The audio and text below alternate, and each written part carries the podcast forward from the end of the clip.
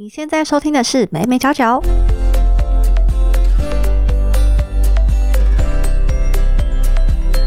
嗨，这里是美美角角，我是 Hedy，这是一个分享媒体行销还有新传播科技的频道。今天的单元呢是没新闻，那这个单元照例会帮大家整理每周所发生的科技、媒体还有行销方面的时事。那就让我们一起进入今天的新闻吧。第一则科技的新闻要跟大家分享的是台湾人爱用的中国 App。其实像最近啊，资讯站还有文化统战这些议题，大家都非常的关注。你可以看到很多人都在使用抖音啊，或者是小红书。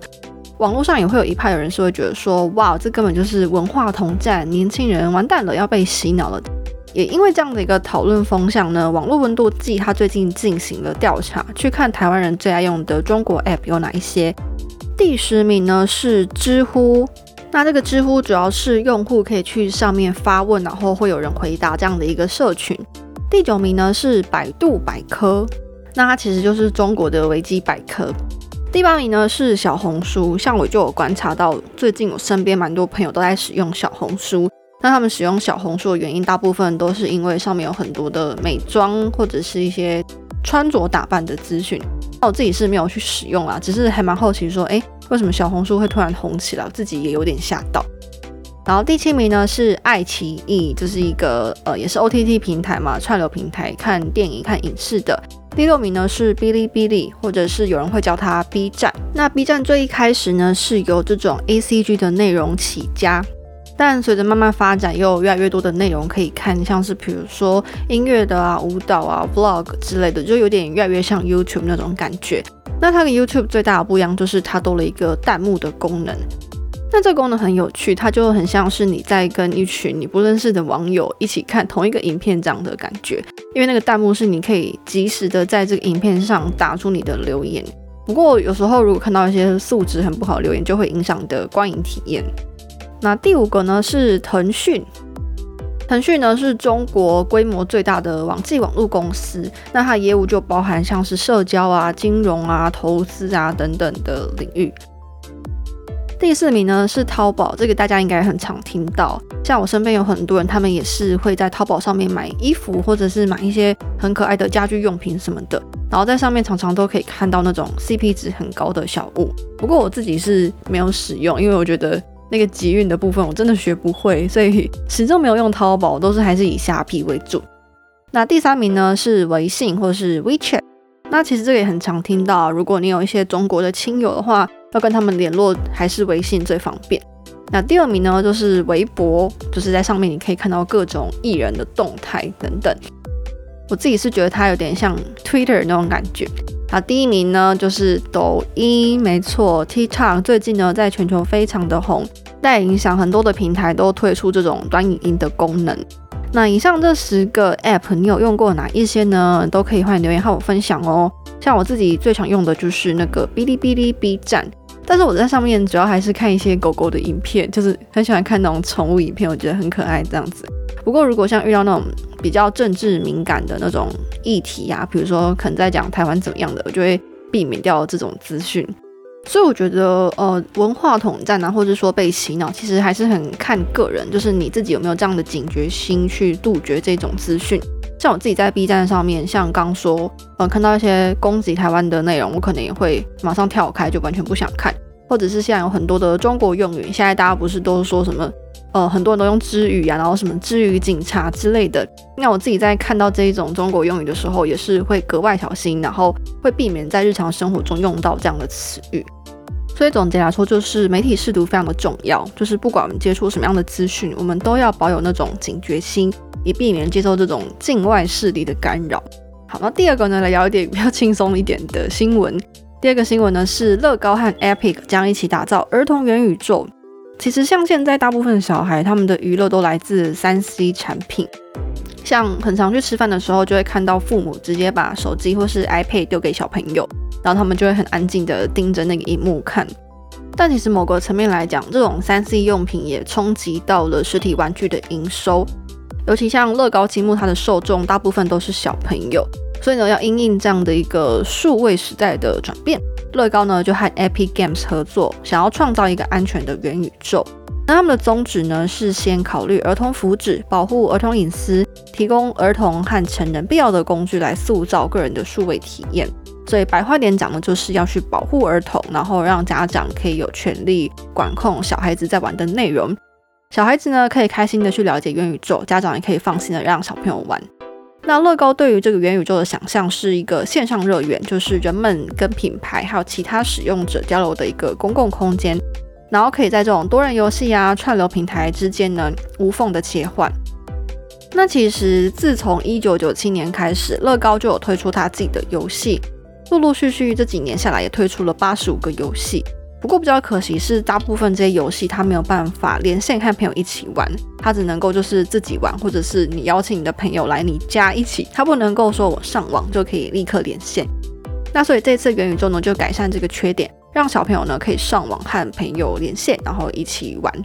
不过目前呢新计划要怎么样去进行呢？还没有任何消息。乐高就只是先宣布说他会和这个 Epic Games 一起合作，然后有要往元宇宙这个方向前进。那第三则科技的新闻呢是有关于脸书。呃，我们都知道近年来脸书的用户大幅的流失，其实有非常多人到现在都没有在用脸书了。那对他的母公司 Meta 来说是一个非常大的威胁。所以呢，最近就有报道指出说，脸书 Meta 他们在研发元宇宙虚拟货币。这个货币目前是被他们的员工昵称叫做“祖克币 ”（Zuckbox）。另外呢，Meta 想要打造社交代币或者是民生代币，去奖励对脸书有贡献的人们。还有像是创造者币，那这个创造者币呢，主要是想要跟 Instagram 的网红联动。不过目前呢，就只是呃一个计划的发想而已，还没有实质的做出来。那另外呢，有传说 Meta 要进军传统的金融服务领域，想要以比较优惠的利率来提供商业贷款。不过目前脸书针对这些消息都没有正式的回应。那以上的这些消息呢，其实都是祖克伯他想要力挽狂澜，想要让脸书跟 Instagram 用户增加。那如果脸书推出这样的服务，你会买单吗？都欢迎留言和我分享哦。接下来我们靠的是行销方面的新闻。第一则行销新闻呢，是可口可乐最近跟进了元宇宙热潮，推出了一个虚拟饮料。他们这个饮料呢是以游戏为概念，然后推出一个叫做 Coca-Cola Zero Sugar Bites。整个饮料呢就很像是像素的感觉，很酷，对不对？他们说呢，这款饮料会先在虚拟世界上架，然后之后才会在真实的世界贩售，就有点像我们之前说那个 O2O 从线上导流至线下的感觉。那可口可乐它这次选择的虚拟世界是要塞英雄，这个要塞英雄的母公司也是我们刚在乐高那则新闻提到的 Epic Games。这个游戏一样也可以让玩家打造自己的世界，像嗯很久之前的新闻提到的 Rollerbox，现在也是类似的概念。那可口可乐这一次在要塞英雄当中打造了一个自己的岛，叫做 Pixel Point。玩家呢只要进入这个 Pixel Point 这个岛，就可以玩可乐主题的游戏。当然也可以喝喝看这个虚拟可乐，不过我想呢，喝下去应该是没有感觉啦。那这个也让我想到，在上礼拜的新闻跟大家分享到说，呃，日本的新创公司有针对元宇宙去开发痛觉的功能。那我当时候看到可口可乐这个新闻的时候，就想，哎，会不会之后也会有针对这种味觉啊、触觉的功能呢？就还蛮期待元宇宙也可以推出这样的功能。那回到我们这则新闻。其实这次可口可乐的行销呢，也被视为是针对 Z 世代的一种行销。可口可乐就表示说，希望能够透过创新的方式，让大家享受可口可乐。接下来我们看到的是行销第二则新闻，大家有没有被这种广告烦到的经验呢？不管是 YouTube 看到一半，然后突然跑出一个无法略过的广告，或者是看文章啊、玩游戏的时候要去点那种叉叉很小的广告，真的很烦躁，对不对？所以呢，越来越多的用户就反对这样的广告方式，反 cookie 的声音也越来越普遍。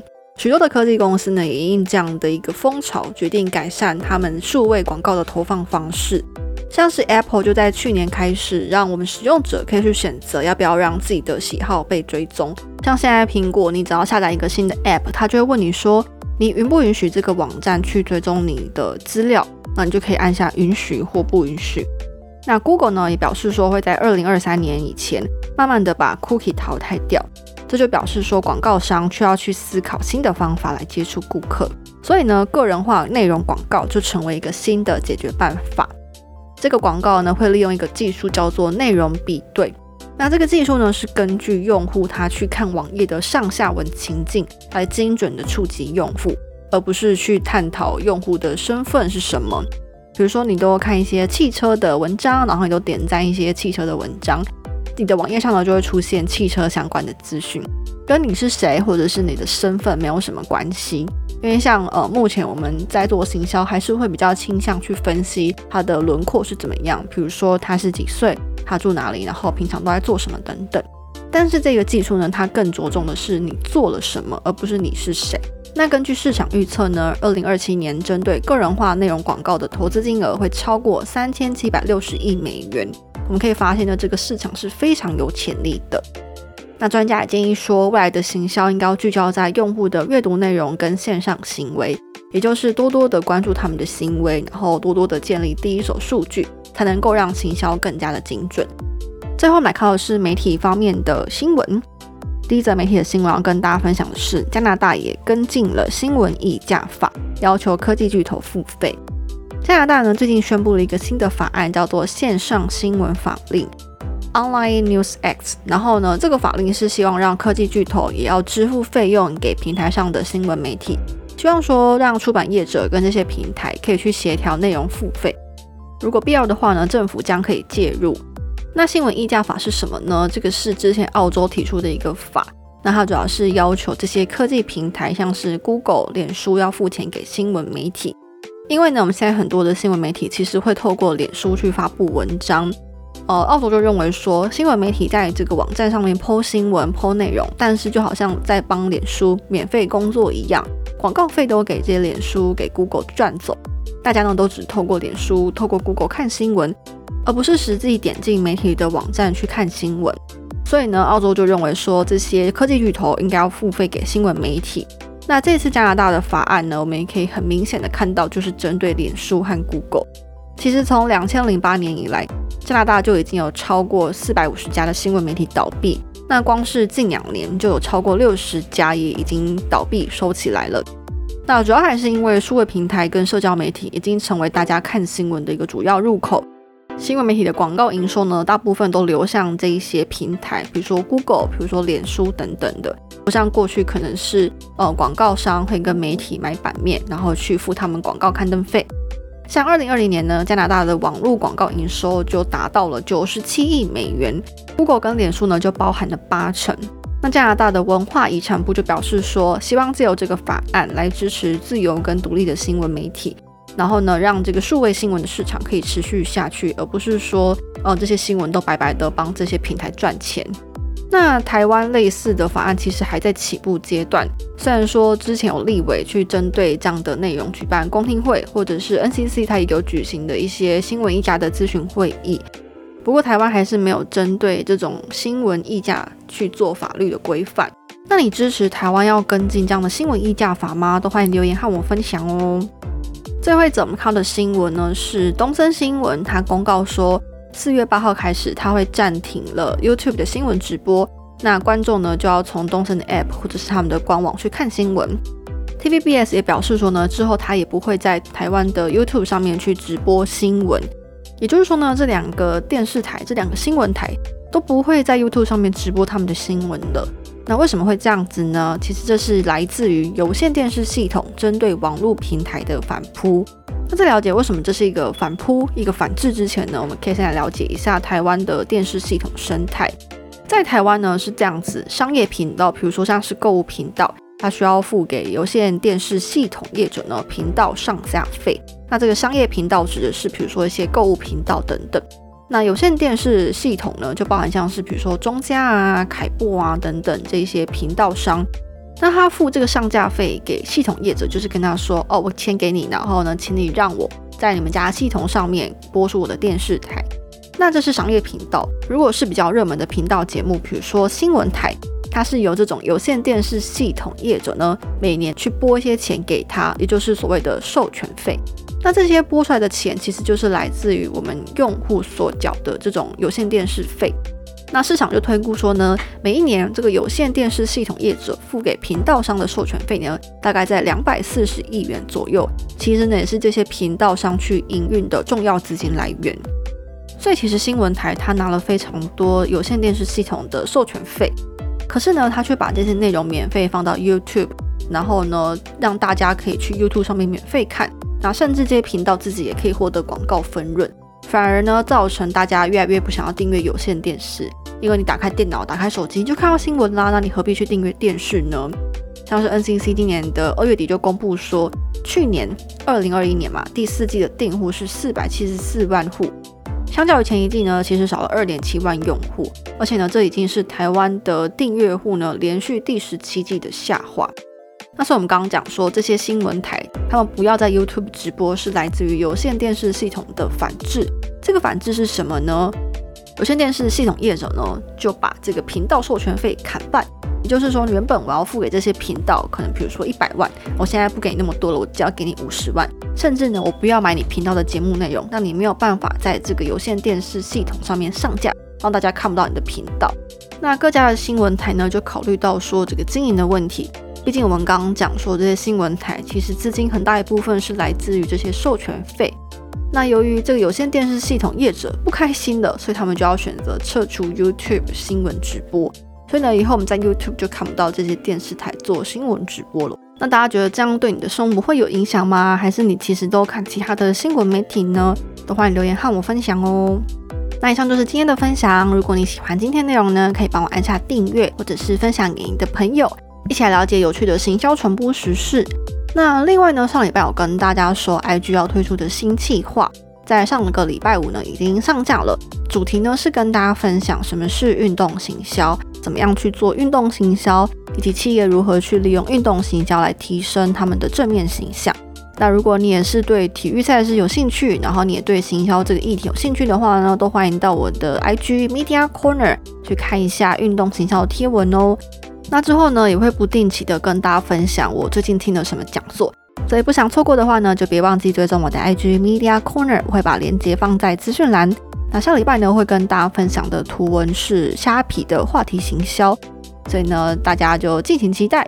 感谢你今天的收听，那我们就下次没新闻见喽，拜拜。